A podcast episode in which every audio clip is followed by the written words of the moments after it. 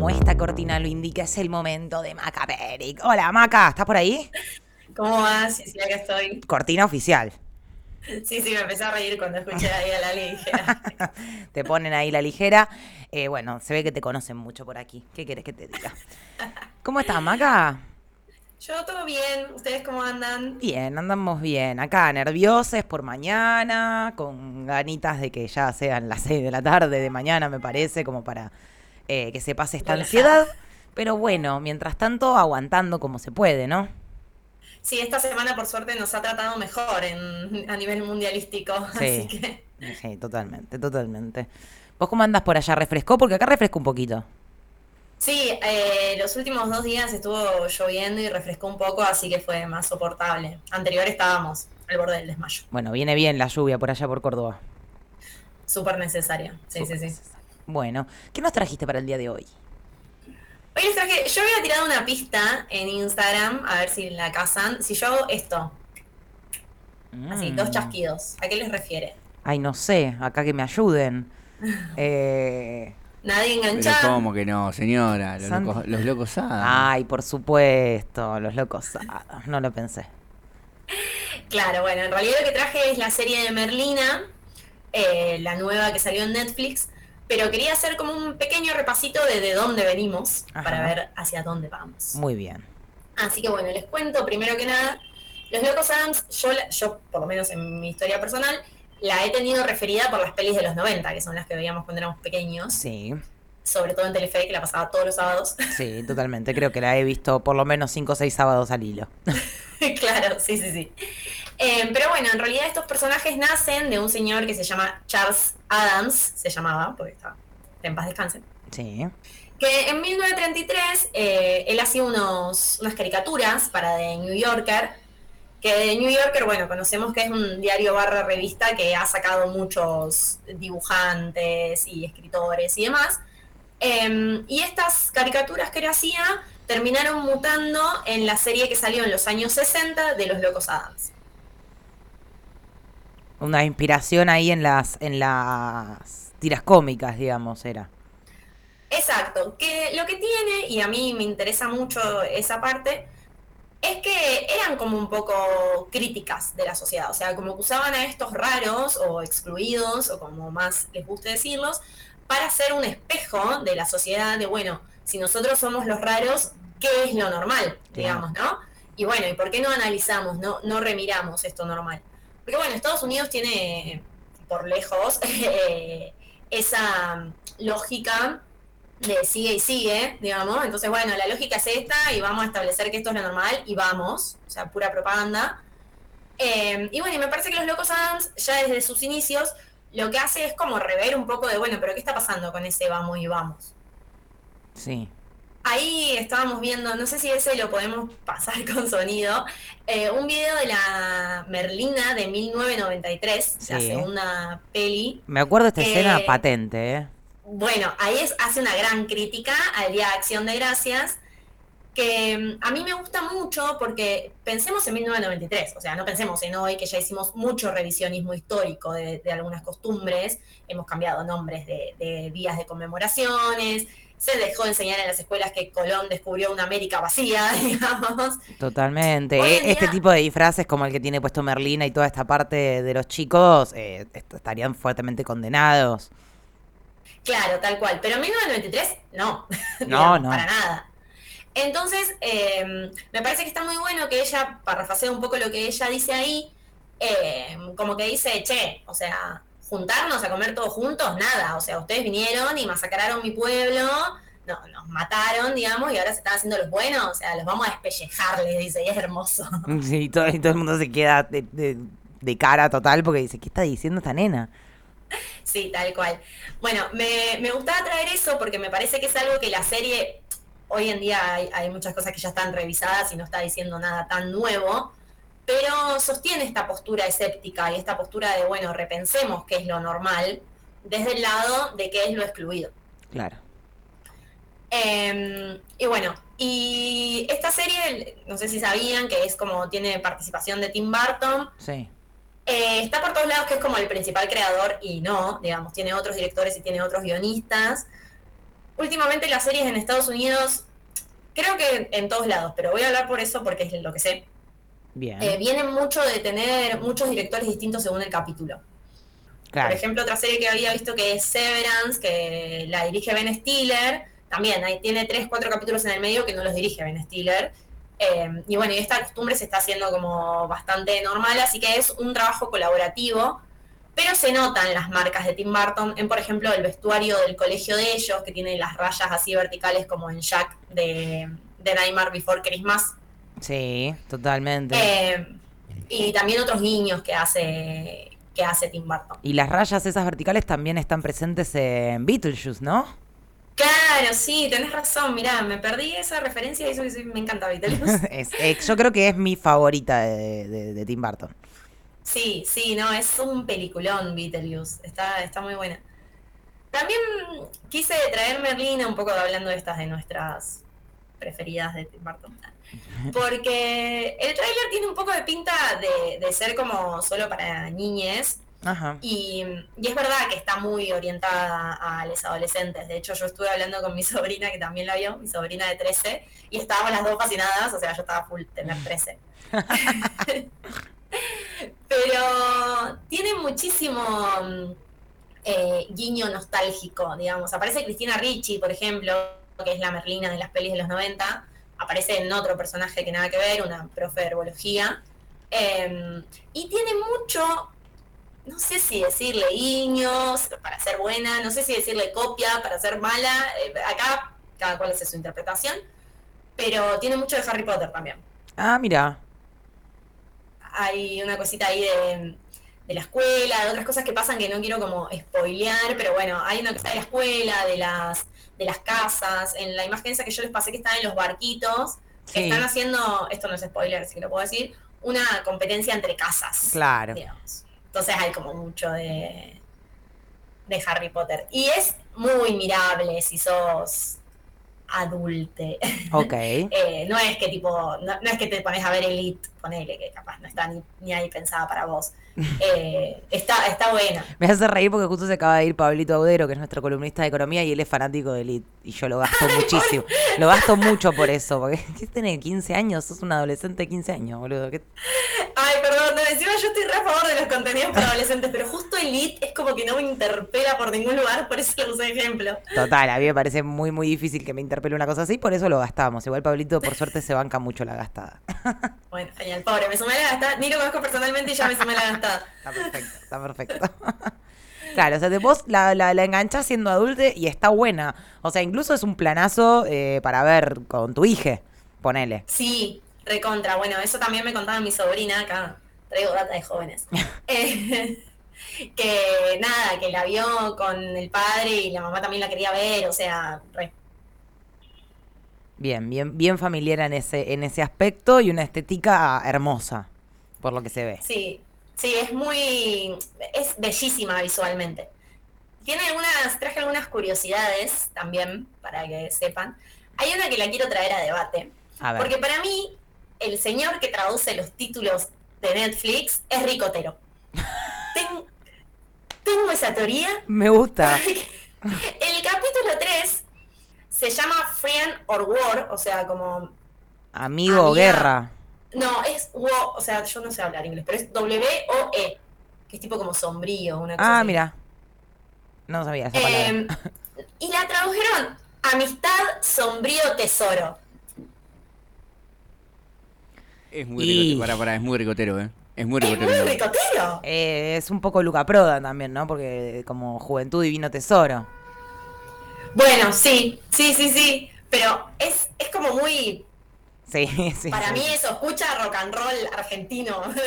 Sí, sí, sí, sí. Viene por ese lado. Esa persona. Después la otra curiosidad que les quería contar es que superó el récord de Netflix de más vistas en la primera semana de estreno, pasando a Stranger Things 4, Wow. teniendo cerca de 350 millones de horas de vista en la primera semana. Impresionante. Muchísimo, muchísimo. Ya cuando había sido el récord de Stranger Things había sido muy alto y, y bueno, y Merlina lo, lo pasó. Lo pasó por arriba, mira. Y otra curiosidad que yo no sabía y me pareció como... eh, nada, Curioso. sí. es que se filmó en Rumania. Mirá vos. Ocho meses en Rumania estuvieron filmando. Como en Rumania también se filmó. ¿Cómo se llama la que le gusta a ustedes? No me sale. No, bueno, no importa. El, el- el Game of Thrones. ¿No se filmó en Rumania una parte? Ah, ok. Bueno, pero Game of Thrones tuvo muchísimas locaciones. Claro, claro, claro. Yo eh, este año estuve en Almería y fui a un par de lugares donde se había filmado porque estaba re manija de conocer. Sí, sí. Rumania, tierra de Drácula. De rumanos. Sí, de Drácula, mirá. Ah, va. Ay, bueno, capaz tiene que ver con eso. Yo no había pensado en eso. Bueno, sí, hay mucha presencia de, de- de lo gótico, de, hay como una herencia. En Rumania, por lo menos, la, la arquitectura, ¿por qué sabía esto, no? Pero bueno, viene de una fuerte impronta eh, latina, de una fuerte impronta, impronta romana, por eso es Rumania, este, que derivó en un gótico muy marcado. Quizás hay algo que ver con la, con la arquitectura del lugar que, que también colabora, ¿no es cierto? Me encanta el dato, no, paren, no tenía nada de esto, así que me siento súper nutrida culturalmente. Bueno, es colaborativo como la serie. Sí, me gusta, me gusta, me encanta. Eh, y bueno, ya que nombraste lo gótico, les cuento si podemos ir viendo un pedacito del. Le voy a hablar encima, igual, no se preocupen, pero un pedacito del video ya tiene unos pasos de baile. A ver. Vamos a verlo. Eh, y mientras lo pasamos les cuento. Ella decidió, o sea, Jenna Ortega, que es la actriz, dijo como, bueno, yo quiero hacer la coreo. Y se inspiró en los bailes góticos de los boliches de los 80. Mira. O sea, estuvo como buscando mucha información de eso. Y también en algunos músicos, como por ejemplo Sissy Sioux, Rich Mansfru, The Buffaloes, Len Loich, Dennis Levant, y todo mi pronunciación. La próxima vez voy a traer algo que sea bien argento porque pronunciándose es desastre. Está perfecto, nadie lo nota, vamos. Eh, y también, bueno, en algunos pasos, porque como que hubo un par de quejas de que Merlina no bailaría, no sé qué cosa, y ella como que salió a decir en Twitter y contó que también hay pasos que agarra que son de Lisa Lorin, que es la Merlina de 1960. O sea, no Cristina Ricci, la anterior. Y también algunos pasos del Gómez de esa época que estaba interpretado por John Austin. No sé lo que es, ese video es increíble. Después, si quieren, igual la canción que pasan acá, eh, la traje para que la escuchemos ahora. Pero si quieren, después busquen el video, porque es increíble lo que baila. No solo eso, sino que la chabona aprendió a tocar el cello para la. No, serie. impresionante. Primero que nada, vos decías eh, que la criticaban que Merlina no bailaría. Si Merlina baila, bailaría exactamente como lo está haciendo ella. Sí. Es impresionante, es hermoso lo que se ve, me parece fabuloso. Y yo te voy a decir que la actriz ya le tengo mucha simpatía porque ella hace la versión joven de eh, Jane the Virgin. O sea, de Jane cuando es chiquita. Y actúa Claro. como los dioses en Jane the Virgin. Actúa muy, pero muy bien. Le pasa el trapo a la mayoría de los actores infantiles que hay en esa serie, porque la verdad que son bastante malos en general, ella la rompe toda, así que uno de los grandes motivos era, era verla a ella, que me parece que actúa muy bien, y por lo que vos venís diciendo, tiene un profesionalismo impresionante. No, es, es increíble, como actriz es increíble. Yo ya la había traído porque estuvo en la peli de los Foo Fighters. eh, así que ya vengo como ahí siguiendo un poco la carrera. Estuvo también en You, no sé si vieron eh, la serie. Sí, Em. pero vi las primeras dos temporadas nomás. Claro, no, Ah. eh, creo que aparece o al final de la segunda y está en la tercera o por ahí. Pero Ah, al final de la segunda no la vi porque ya me puso muy nerviosa. Todo el tema de las asesinas, me pongo nerviosa. Claro, bueno, creo que, que va apareciendo por ahí. Tiene 20 años, o sea, para mí es un talento que se va. Me Tiene encanta. mucha carrera por delante todavía, sí. Me encanta No, que es- también sea una, una actriz latina, ¿no? Eh, siendo o de, de- de origen latino, de, eh, siendo protagonista en una serie yankee, difícil de ver. Sí, igual hay como, por suerte, no, no, obviamente algunos latinos, pero viste que tenemos como, vamos teniendo una, un caminito. Bueno, eh, Stephanie Beatriz en Brooklyn Nine-Nine es neuquina, por Sí, ejemplo. Rosa, la amo. Eh, después, Melissa bueno, Fumero también. Es, es cubana, creo que es Melissa Fumero, no sé. eh, no sé, sé que un padre es mexicano, Ah. algo así es, Viene pero no sé si ella es nacida fuera de Estados Unidos. Claro, claro, claro. O sea, me parece que ella es nacida en Estados Unidos, porque en realidad, bueno, nada que ver lo que voy a contar, pero ya que estamos. Eh, Stephanie Beatriz, cuando fue a hacer el cast de Brooklyn Nine-Nine, fue a hacer el cast para el personaje de Melissa Fulmero, porque en realidad estaba haciendo el cast de Latina. Claro, Y como siempre, los argentinos no parecemos latinos para los sí. Entonces la cambiaron de papel y la pusieron a Melissa Fulmero, que en realidad me parece que ni siquiera nació fuera de Estados Unidos. pero daba más pinta de... de- de Pero daba más latina. Sí, yo creo que había escuchado esta anécdota y que ambas dos dijeron que cuando se enteraron del cast de la otra pensaron que no iban a quedar porque dijeron, no, dos personas de ascendencia latina no van a elegir y las eligieron. Sí, sí, sí, sí. Igual funciona bien, el personaje de Stephanie Metres es muy para ella, Es perfecto. pero bueno, me causa gracia eso que los argentinos no les parecen... Bueno, le pasa lo mismo con Anya Taylor-Joy, digamos, que hasta que no la escuchás decir dulce de leche, no Dulce de parece leche. argentina ni a. ¿de- ¿De dónde salió esta piba? Tremendo. Sí, no, pero después lo escuché que dice, me encanta la empanada de carne y así, no, claro, sí. Sí, sí, sabe de lo que está hablando esta chica, me encanta. Bueno, muy bueno, eh, Merlina me parece fabuloso. Eh, ¿Qué onda los efectos especiales? Porque yo sí vi un adelanto en donde ella tiene una conversación con, con dedos, eh, que supongo que lo traducen como dedos también, ¿no? Es dedos siempre.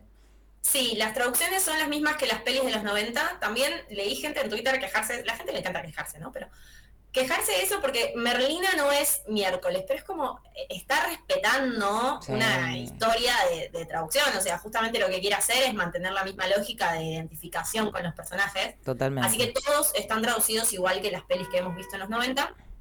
Eh, Dedos, por ejemplo, es la primera vez que no está hecho por como effects.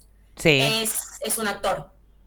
Bien. Hay un actor que está toda la serie, yo vi fotos y es muy gracioso, vestido todo con el coso ese verde y solo la manito por fuera. Por Y va fuera. la manito para distintos lados, porque ni siquiera es que la agregan a la escena, el chabón actúa en el mismo momento que Jenna Ortega al lado de ella, digamos, hay un tipo tirado de verde, después que busque la foto es muy gracioso, y, y la manito. Y la manito. Está Em, bueno, la verdad que lo hace, lo vuelve más natural a la escena, ¿no es cierto? Sí, y aparte cuando lo sabes, o sea, si lo ves sabiéndolo, eh, es muy increíble porque le- lo terminás entendiendo. ¿Viste cuando uno tiene una mascota y la mascota no te habla, pero vos le terminás entendiendo qué quiere y qué dice? Sí, Eh, bueno, para mí este chabón es excelente porque de verdad entendés lo que Dedos está tratando de decir con su único movimiento de mano. o sea, logra ser expresivo sin ni hablar ni mostrar la cara. Sí, sí, total. Y bueno, y los efectos en general están buenos. Para mí hay algo ahí con un bicho, voy a decirle, para no meter mucha, mucho spoiler, en especial, que es medio raro, pero es como raro el bicho. No sé si es raro el efecto del bicho. Ok, Eh, pero cuando la vean se van a dar cuenta eh, inmediatamente de que estoy hablando. ok, perfecto. Es rarito el bicho en sí. Bueno, me parece buenísimo. eh, la recomendamos entonces. Sí, aparte, ocho capitulitos. Si bien duran una hora, se pasan rápido porque esto está pensado para jóvenes adolescentes, no es un contenido así como denso. Eh, y, y pasan cosas todo el tiempo, hay, meten un par de historias en el medio para distraer un poco, entonces se te pasa rápido, está buena la verdad. Me encantó, me encantó, Maca. Bueno, muchas gracias por esta recomendación. No te digo que capaz este fin de semana me miro un par de capítulos. Bueno, ¿te puedo meter una cosita más chiquitita? Por favor, sí. Ayer fui a ver algo que pasó en Año Nuevo, no sé si saben de qué hablo, es la peli de Jorge, te lo resumo así nomás. Sí.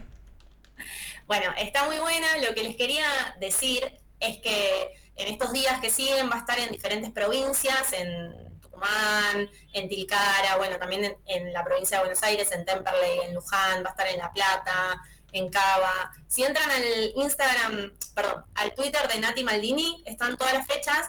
La verdad que si tienen ganas de verlas, yo les recomendaría que aprovechen alguna de estas fechas en salas, porque está muy buena, es muy graciosa. Vale la pena para ver, eh, vale, vale la pena para ver en cine, digamos. Sí, está bueno porque me parece que apoya el cine nacional que no está hecho por las grandes empresas, tipo que no es una peli de Franchella o de Darín.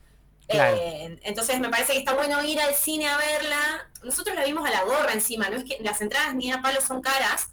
Eh, está, ir a- está bueno ir a verla para apoyar el cine nacional que nace como de los espacios de los recovecos y, y que además es generacional, porque los chicos que la hacen tienen nuestra edad, unos años más, unos años menos.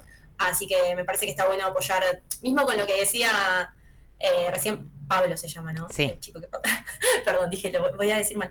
Encima de que el pobre lo boludeé con el. Ay, a- bueno. este pibito, a ver cómo se llamaba el rubiecito ese.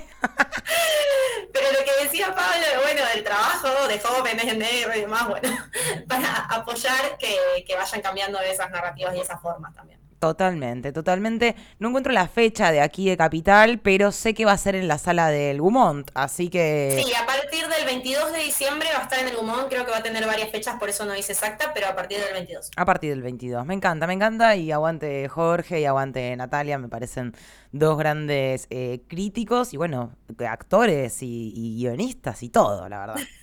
Impresionante. Bueno, Maca, muchas gracias por tus recomendaciones eh, y nos vemos la semana que viene. Eh, dale, sí, Dale. sí, sí. Bueno, pues lo, lo pienso. Dale.